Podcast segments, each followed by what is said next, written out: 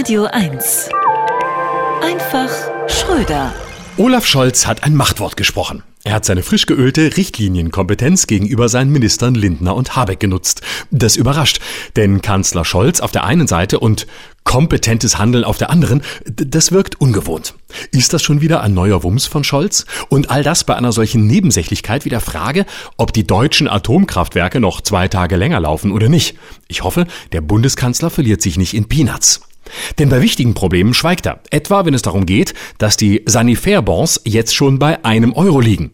Auch an Autobahnraststätten kommt es also zu Laufzeitverlängerungen, und zwar der Laufzeit zum nächsten Gebüsch, wo das Pinkeln noch kostenlos ist. Viele Deutsche mit kleinen Blasen fordern schon von Scholz eine Pinkelpreisbremse.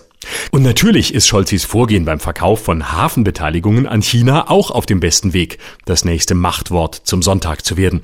Denn er überhört geflissentlich die Warnungen von sechs Fachministerien seines Kabinetts. Gut, man kann sagen, dafür sind sie ja da, die Fachministerien. Es scheint, Scholz macht ganz auf traditioneller deutscher Familienvater der 70er beim Abendessen. Schweigen oder Donnerwetter, dazwischen gibt's nix. Vor diesem Geschäft mit den Chinesen warnen jetzt alle möglichen Experten und Ministerien. Aber natürlich muss jeder SPD-Kanzler rechtzeitig seine Altersvorsorge planen.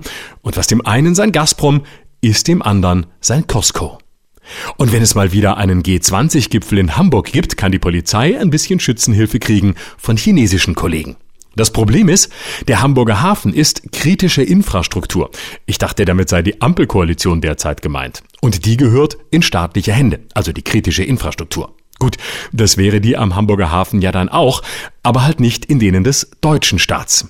Vielleicht ist es aber auch der Parteitag der Kommunistischen Partei in China, die Olaf Scholz ein bisschen anmacht. Dort, wo Xi Jinping jetzt bis nach seinem Tod regieren will.